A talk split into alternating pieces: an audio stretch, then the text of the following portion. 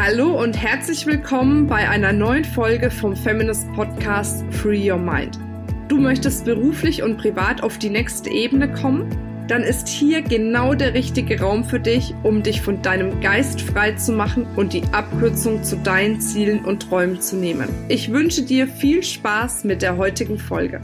Hallo, ich grüße dich. Heute möchte ich mit dir über das Thema Preisgestaltung sprechen. Das war eine Anfrage von einer lieben Kundin aus der Feminist Community, die sich das als Podcast-Thema gewünscht hat. Und vielleicht vorab, bevor ich auf das Thema gehe, wenn auch du noch irgendwelche Wünsche hast, worauf ich eingehen soll innerhalb des Podcastes, dann schreib uns gerne eine E-Mail an podcast.feminist.de. Dann kann ich das sukzessive auch noch hier mit einbauen, um eben auch deine offenen Fragen wirklich richtig gut beantworten zu können können. Ja, dann kommen wir jetzt zum Thema Preisgestaltung. Beim Thema Preisgestaltung möchte ich zuallererst ja dir nochmal den Hinweis geben, dass du wirklich, bevor du in das Thema Preisgestaltung tiefer reingehst, dir nochmal ganz genau anschaust, welche Überzeugungen, welche Glaubenssätze, was denkst du zum Thema Geld? Stehst du dem Thema Geld gut gegenüber?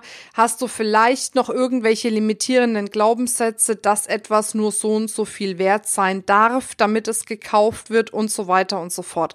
Das ist was, was ich bei mir gemerkt habe, als ich wirklich ganz massiv an meinen Glaubenssätzen zum Thema Geld gearbeitet habe, wurde meine Preisgestaltung dementsprechend auch nach oben hin angepasst. Es wurde alles klarer und ich konnte es viel besser auch definieren. Was ist denn jetzt meine Dienstleistung wert?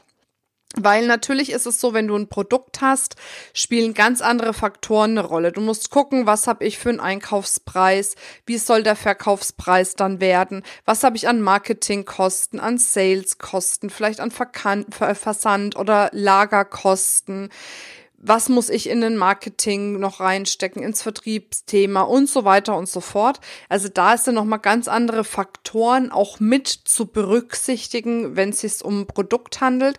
Aber gerade bei einer Dienstleistung kannst du viel, viel flexibler deine Preise gestalten und deine Preise erhöhen sich natürlich auch mit dem Grad deines Selbstbewusstseins. Umso mehr Selbstbewusstsein, umso mehr Selbstsicherheit du hast, umso höher kannst du auch mit deinen Preisen gehen, weil du bist dann letzten Endes bei einer Dienstleistung diejenige, die sagt, das und das ist meine Zeit wert.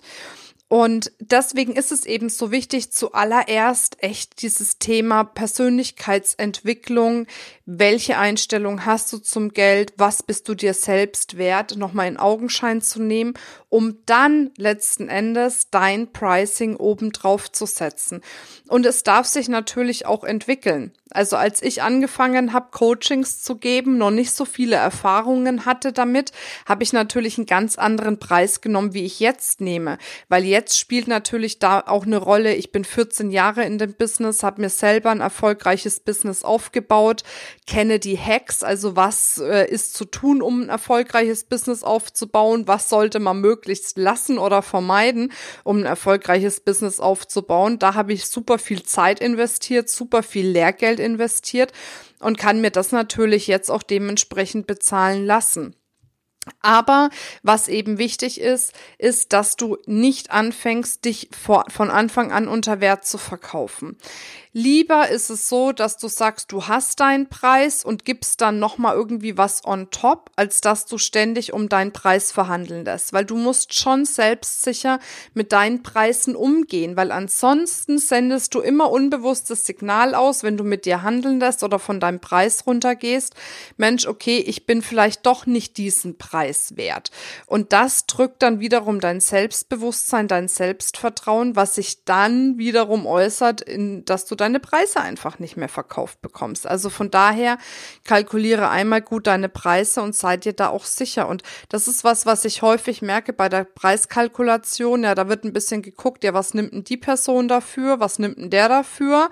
Was könnten ich dafür nehmen? Und dann wird irgendwie ein Preis festgelegt. So funktioniert es natürlich nicht. Ne? Also das aller allererste, wenn ich einen Preis kalkuliere, ist wirklich, dass ich mir aufschreibe, welche Kosten kommen auf mich zu. Sprich Fahrtkosten, Verpflegungskosten, Hotelkosten für mich oder für die Teilnehmerinnen.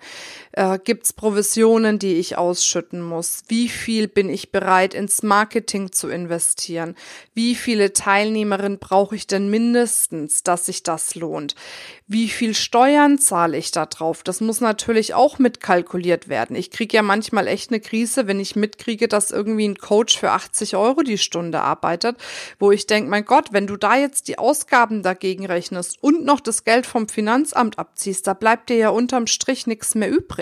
Also zumindest im 1 zu 1 Coaching. Im Gruppencoaching ist das natürlich nochmal was anderes. Deswegen bin ich auch ehrlich gesagt ein Fan davon, wegzukommen, wenn möglich, wenn es die Dienstleistung zulässt, wegzukommen vom Eins zu eins hin zu kleineren oder auch wenn möglich zu größeren Gruppen, weil du dann einfach unterm Strich eine höhere Marge für dich selbst hast und eben auch die Dienstleistung zu einem attraktiven Preis für dein Gegenüber anzubieten oder für deine potenziellen Kunden.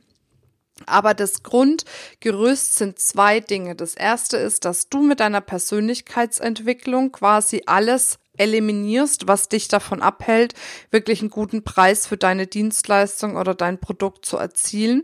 Und das andere ist, sich wirklich die Zeit zu nehmen, die die Ausgaben durchzukalkulieren und sich dann zu überlegen, wenn ich jetzt alle Ausgaben abziehe, wenn ich das dann noch abziehe, was ans Finanzamt kommt und so weiter und so fort, wie viel möchte ich denn dann die Stunde für mich übrig haben? Und das schlägst du dann letzten Endes on top.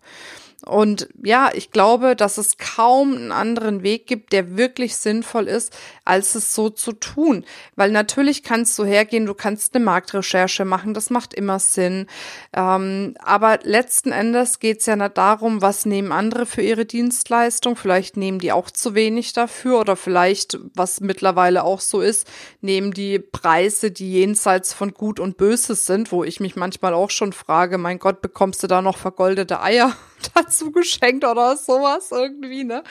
Ähm, aber dass es für dich sich stimmig anfühlt und gut anfühlt. Und wenn du sagst, mein Gott, der und der Preis fühlt sich jetzt gut an, dann nimm den erstmal, aber setze dir immer eine Deadline, bis wann du dann diesen Preis für dich nochmal ja eruieren möchtest und gegebenenfalls nach oben hin anpassen möchtest, dass du eine bestimmte Dynamik drinnen hast, auch damit du mitwachsen darfst. Deswegen empfiehlt sich auch äh, erstmal zum Beispiel Einführungspreise zu betiteln. Das heißt, bei, bei mir, wenn ich jetzt ein neues Seminar auflege, wenn ich zum Beispiel jetzt noch nicht hundertprozentig sagen kann, wie viele Teilnehmerinnen kommen denn dort rein, dann mache ich einen Einführungspreis, schreibe ich aus, um dann erst nochmal Referenzerlebnisse zu sammeln. Wie läuft's denn überhaupt? Was sind denn unterm Strich dann meine tatsächlichen Ausgaben? Weil manchmal kommt halt einfach noch mal was dazu. Da kannst du gar nichts dagegen machen. Das ist dann einfach so. Dann kommt noch mal irgendwie was dazu und dann musst du es noch mal reinkalkulieren ist ja auch nicht schlimm, aber wenn du einen Einführungspreis ausgibst, dann weiß jeder, okay, das ist der Preis für jetzt. Der kann sich aber dementsprechend nochmal anpassen. Und dann ist es auch nicht schlimm, wenn bei Bestandskunden der Preis angepasst wird. Oftmals höre ich, ja, mach doch die Preisanpassung für neue Kunden. Ja, auch das geht. Aber letzten Endes ist es doch auch, ne, wenn du einen Preis anpassen möchtest, weil du das Gefühl hast, dass jetzt deine Dienstleistung mehr wert ist, weil dein Selbstbewusstsein gewachsen ist, dann ist es natürlich auch schwierig zu sagen, jetzt bietest du es nur den Neukunden an. Ne? Also ich würde da die Bestandskunden auch mit anpassen. Vielleicht nicht in voller Höhe auf dem ersten Step, sondern in zwei Steps, aber das kann man alles ankündigen. Ich glaube, was wichtig ist, ist, dass du lernst, ähm, deinen Preis zu kalkulieren, dass du lernst zu, äh, zu wissen, was ist denn meine Stunde derzeit für mich wert und auch, dass du lernst, über das Thema Preis zu sprechen. Weil viele, das merke ich, tun sich einfach schwer, den Preis dann wirklich auch nach draußen zu kommunizieren. Und das sind aber alles Dinge, die man mit Coachings in dem Bereich wirklich gut in den Griff kriegen kann. Und wenn du auch eine Empfehlung brauchst für einen guten Coach, dann schreib uns gerne auch eine E-Mail an podcast.feminist.de. Ja, dann kann ich gerne auch nochmal meinen persönlichen Coach mit ins Spiel bringen, die mir sehr, sehr stark hilft dabei bei diesem ganzen Thema. Auch Pricing, aber auch ja, Strukturen aufbauen im Unternehmen und so weiter und so fort weil das ist wirklich die Basis von allem. Und ich weiß, es hören jetzt viele Trainerinnen und Coaches zu, die mit Sicherheit schon viel gemacht haben.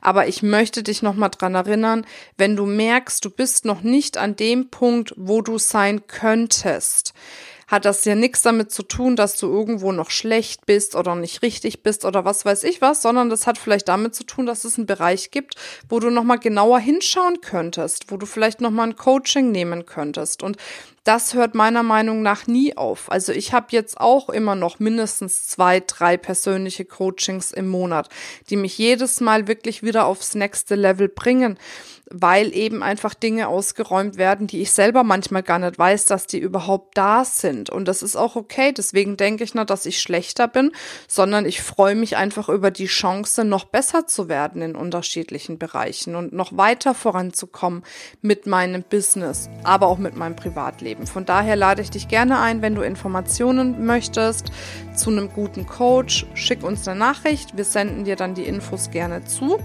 Ja, und ansonsten, wenn du noch sonstige Fragen hast zum Thema Preisgestaltung, schreib uns auch gerne dazu eine Nachricht. Und jetzt wünsche ich dir noch eine wundervolle Zeit. Bis bald, deine Marina.